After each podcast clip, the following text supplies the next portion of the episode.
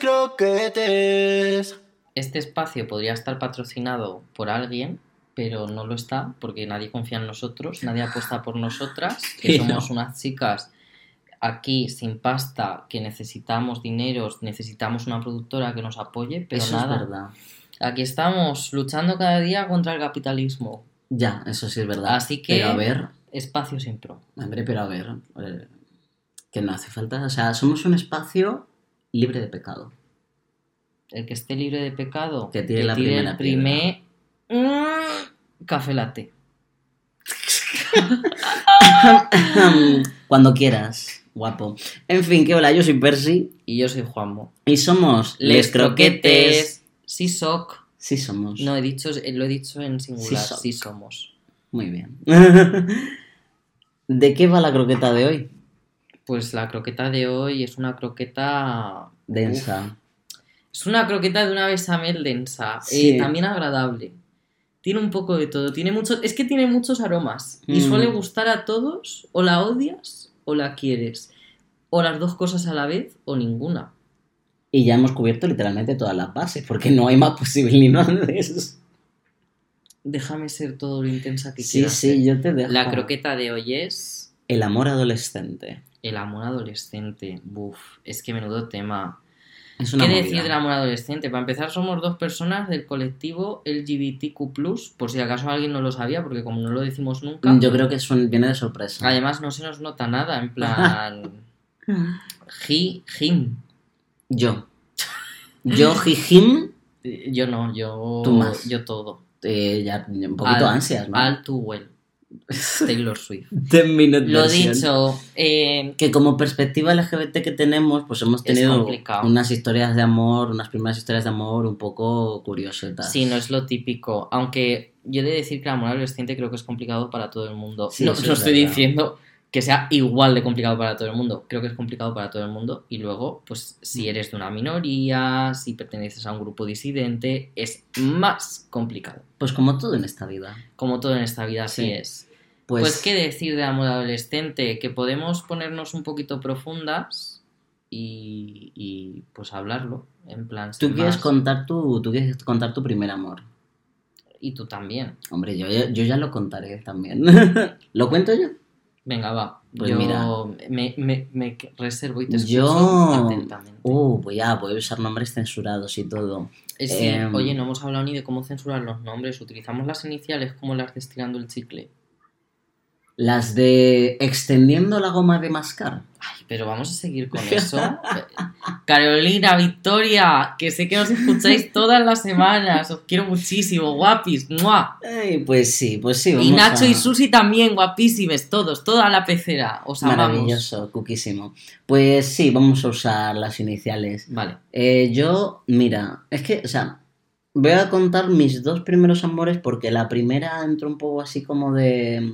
Porque sí que fue mi primer crush y yo me pillé fuerte por esta muchacha y yo me acerqué a ella y resulta que...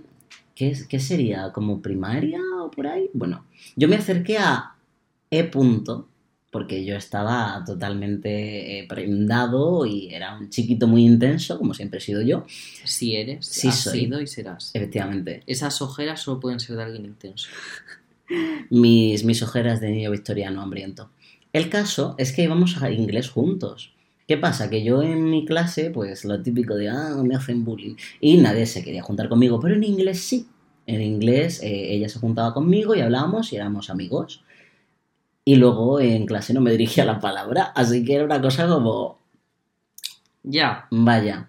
sí. Y yo recuerdo... Muy, muy adolescente. Sí, éramos, era- éramos preteens. Es que yo los preteens los meto en adolescentes. ent- sí, o sea, se entiende es ese tipo de comportamiento un poco Sí. pues que te cuesta salirte de la manada. Sí, y yo recuerdo, además, eh, una vez que estuve en su casa y que, que en esa cosa de Uh. confesiones, en esa cosa de confesiones, porque éramos amigas, porque es que no es lo mismo que somos, no, no, éramos amigas Claro. por la época. A ver, es que Percy, claro, lo- tú lo estás viviendo, tú lo has vivido desde una perspectiva trans, Claro. en, que, en la que la otra persona no te estaba leyendo con tu- a tu género. Hombre, claro, yo, yo tardé mucho tiempo y tampoco... Te leía en tu género impuesto, vaya. Efectivamente, y que tampoco, tam- te quiero decir, tampoco me leían mucho en mi género impuesto porque no, yo ya no, toda la vida yo de un pequeño que era un chavalín y esto es así. El es caso, que es mucho cispassing. sí soy.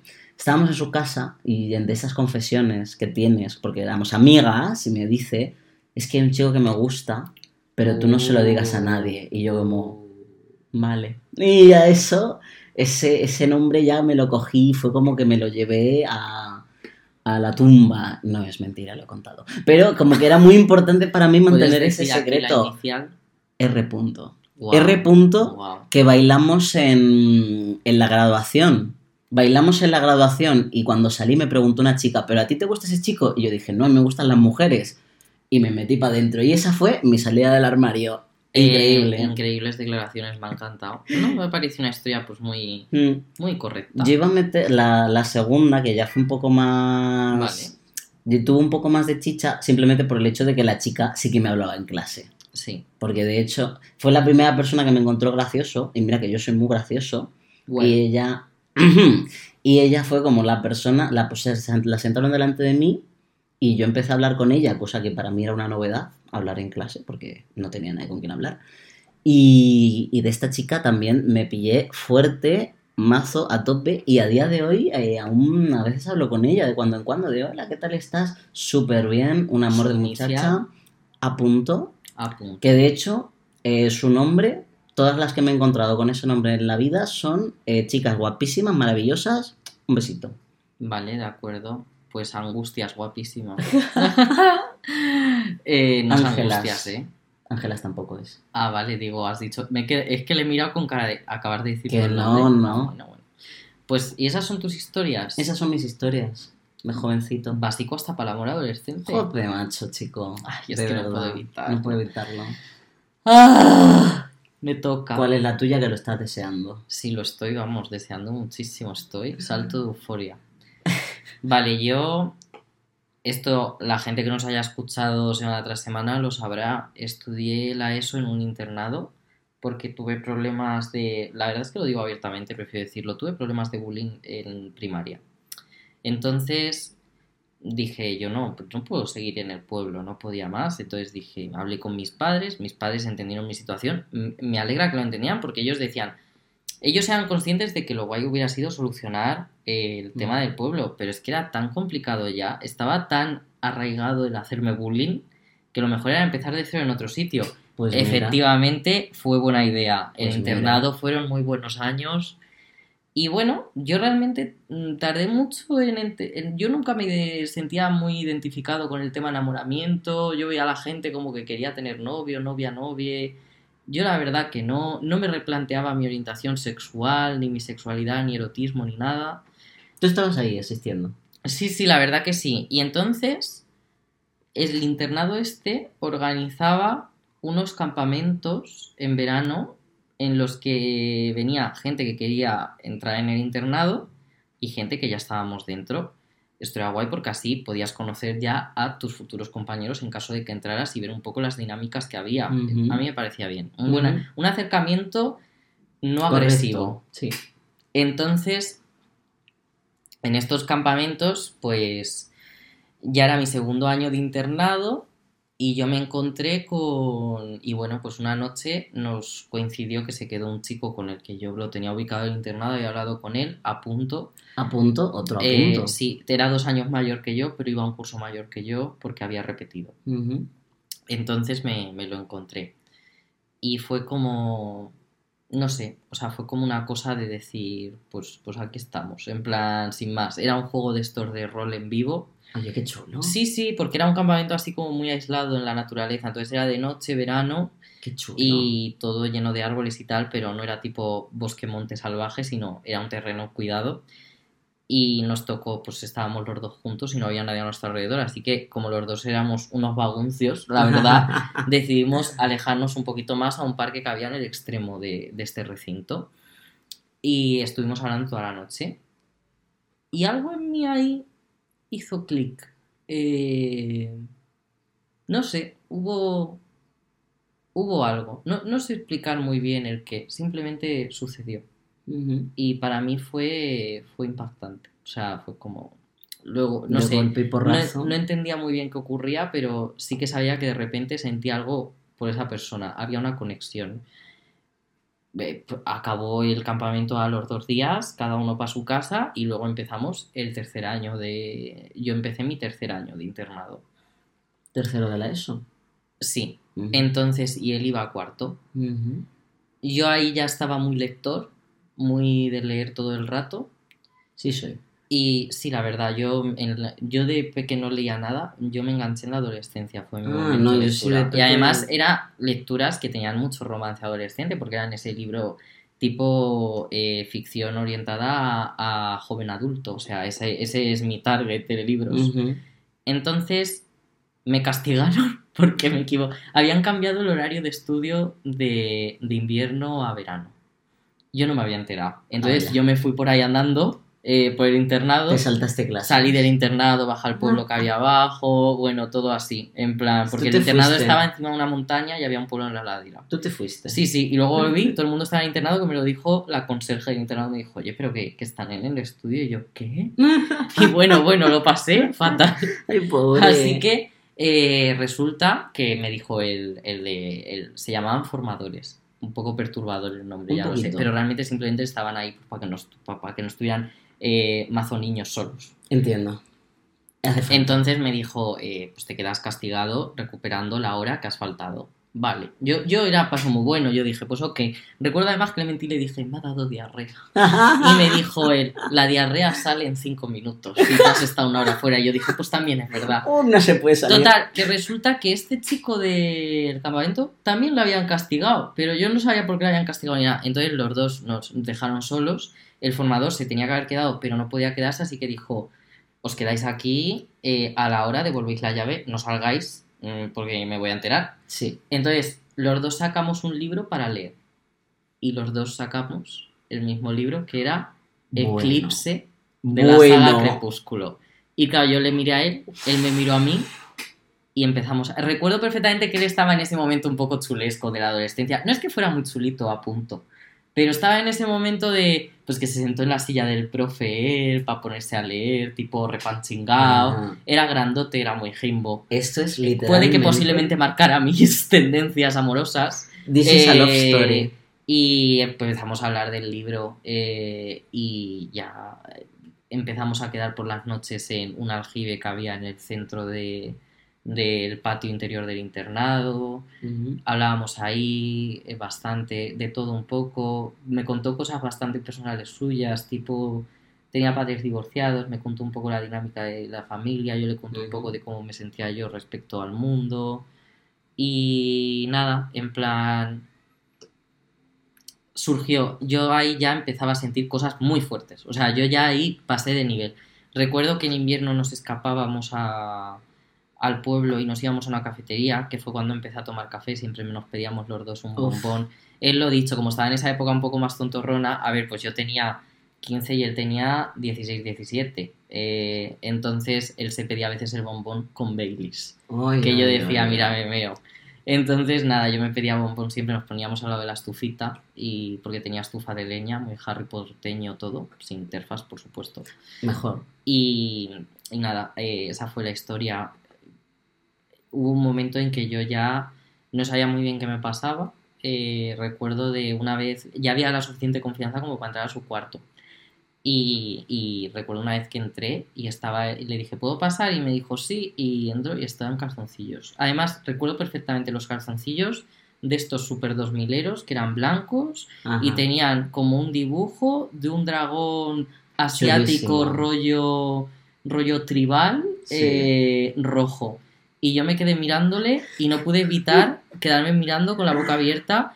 Y entonces él me dijo ay que ya sé que he engordado y yo estaba en plan de Tú, pero, pero, pero, y yo pero- estaba ahí en plan de Pero, eh, pero, pero, pero... quiero quiero tirar de encima de ti como si fueras una piscina en plan Qué cute.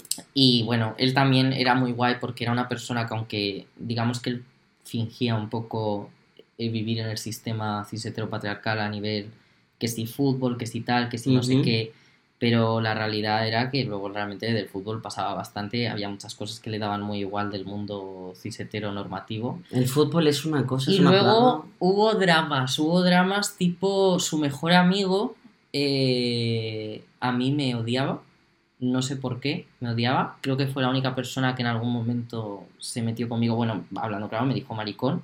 Nunca olvidaré mi respuesta, porque fue una respuesta bastante que vino a pegarme directamente, porque yo le dije, yo no soy el que le va tocando el culo a los de bachiller, porque él se llevaba muy bien con los de bachiller y lo típico en los vestuarios se tocan el culo. Sí. Entonces, recuerdo que mucho. masculinos. Recuerdo que fue a punto el que se puso de por medio entre los dos, tipo... Madre mía. Pero claro, era como su amigo a la vez, a mí me odia y además sé que le llegaron a decir algo tipo, pero ¿por qué te juntas con tal? Y hubo un momento en que yo necesitaba más atención por su parte, digamos que yo ya estaba enamorado y recuerdo que llamando de broma a un teléfono que había en Castilla-La Mancha como de ayuda a, a los adolescentes, el- como un teléfono joven, Ajá. no sé si alguien de Castilla-La Mancha lo recordará, pues empezó con la bromita, bromita, pero me dijo, bueno, si le apetece hablar de algo, y yo empecé a hablar. Y dije, pues tengo un amigo y siento cosas fuertes por él, quiero más atención de él, pero creo que él no necesita tanta atención por mi parte. Y entonces esa persona, la verdad que me informó súper bien porque era lo... Puede que lo que sientas por tu amigo sea enamoramiento, no es algo a lo que le tengas que tener miedo. Luego ya está el que tú veas hasta qué punto se lo puedes decir, no se lo puedes, mejor no decirlo. nice. Sí, sí, fue una, fue una manera muy cercana de que alguien me explicara cosas. Qué y fíjate, guay. por teléfono, los Sí. teléfonos de ayuda. Sí, sí. Para que luego digan que los teléfonos de ayuda es una estupidez y desde aquí con esta historia lo reivindico. Y nada, al final eh, lo que pasó es que yo no pude. Eh, necesitaba más, no tenía ese más, él no me lo iba a dar porque él era hetero y esto es así, además lo era. Eh, era un hetero muy deconstruido, pero era hetero. Mm. Y recuerdo que una noche que todo el mundo estaba viendo el partido de fútbol y cada uno estábamos en nuestro cuarto, que yo fui a su cuarto, se lo dije, no que estaba enamorado de él, le dije que yo no por mi parte ya está, que para mí yo no podía seguir con esta amistad porque me hacía más daño que bien. Mm. Eh, y recuerdo que hubo un momento, eh, él lo entendió perfectamente, creo que él sabía Ay. creo que él sabía, eh, no me juzgó ni nada mal. Y hubo un momento en que yo le dije, ¿puedo, ¿puedo hacer una cosa? Y me dijo él, claro. Y me acerqué a él y por un momento dije, le beso, le beso, le beso, le beso, le beso. Pero le di un abrazo, un abrazo muy fuerte y me alejé y él dijo, y él dijo, pensaba que me ibas a dar una hostia, así que me alegra que no lo hayas hecho. Cada uno con su película Sí. particular. Estoy... Eh, y a día de hoy a veces pienso si debería haber dado ese beso. Pero era tan arriesgado dar ese beso. Ya. Era tan arriesgado. No me refiero a que él me diera un puñetazo. Además, estoy seguro que No, no. pero- Puede que sí que hubiera hecho alguna expresión de asco porque ya sabemos cómo es la gente. Pero en el sentido de, en el momento en que se lo contara a alguien, en el momento en que era tan arriesgado para mí en el internado, que luego en el internado había más gente LGTB, pero que abiertamente decían que era LGTB. O sea, que yo esto para mí también fue una cosa Joder, de y además por la "Anda, época. si hay gente que está orgullosa de esto. Por la Entonces, época. es Sí, sí. una Entonces, vaina. bueno, esa es mi historia de amor adolescente. Es una Uf. historia, eh, por supuesto, aquí no he contado ni, ni tres cuartas partes de la historia. Es una historia de la que siempre he querido hacer un cómic. Eh, Porque ya sabes que yo, yo hago yo hago cómic, mi gente. Arroba Es estoy verdad. malite en Instagram. Pero el momento libro, el momento de quiero hacer una cosa. Yo, estoy, yo estaba en tensión. O sea, ahora mismo Ya, estaba es que sí. Y luego en bachillerato tuve un novio porque fue como estamos en un instituto, en bachiller, tú eres gay, yo soy gay, seamos Es lo que juntas. Eh, sí que es verdad que al mes yo le dejé, yo pensaba que no estaba tan enamorado, luego resultó que sí, le hice daño. Uf, La verdad que lo siento por él, J. punto, lo siento. lo sentimos, J. Luego hubo drama porque su grupo se puso como bastante agresivo Bueno, eh, conmigo. dramas, dramas de Eh, adolescentes muy también. claro, o sea, el grupo se puso muy agresivo conmigo, de repente en el instituto nadie me quería, eh, Joder.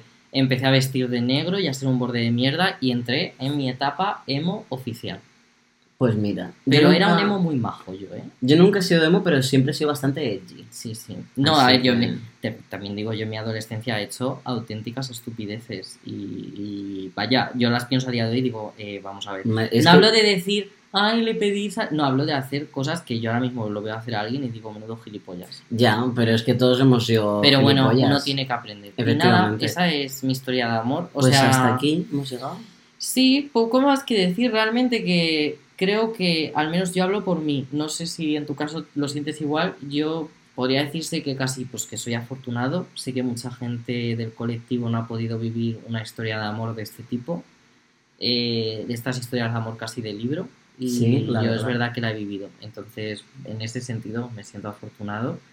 Y que bueno, que es verdad que ahora pues hay más historias. Eh, Sí. Digo a nivel televisión, a nivel plataformas de Y en streaming. los, los niños, los niños, las generaciones ahora nuevas están, o sea, están muy informadas y la verdad es que están TikTok. muy bien. No, pero está muy bien. Sí. Y por ejemplo, Heartstopper, que es una serie maravillosa, que véanse. Sí, los cómics y la serie. Yo soy más de la serie que de los cómics, pero Sí, es otro es. tema. Pero hay un momento del profesor diciendo, es que yo en mi época, yo era gay y me lo callaba y sufría y si me gustaba un chico, pues me jodía. Y es como, wow, ahora soy ese profesor, mientras que el resto están teniendo otras Sí, o sea, es cierto. Nosotros estuvimos, digamos que en el límite, en Sí. el limbo. En nosotros sí que ya había empezado a salir lo de física o química. Ahí había un personaje. Pero por, por, por lo menos por mis Eh, lares no acababa de... Bueno, pero eh, igual, por mis lares tampoco, lo dicho. Y yo posiblemente, yo, lo- yo esto lo voy a decir abiertamente, si yo me hubiera quedado en el pueblo, posiblemente hubiera acabado suicidándome.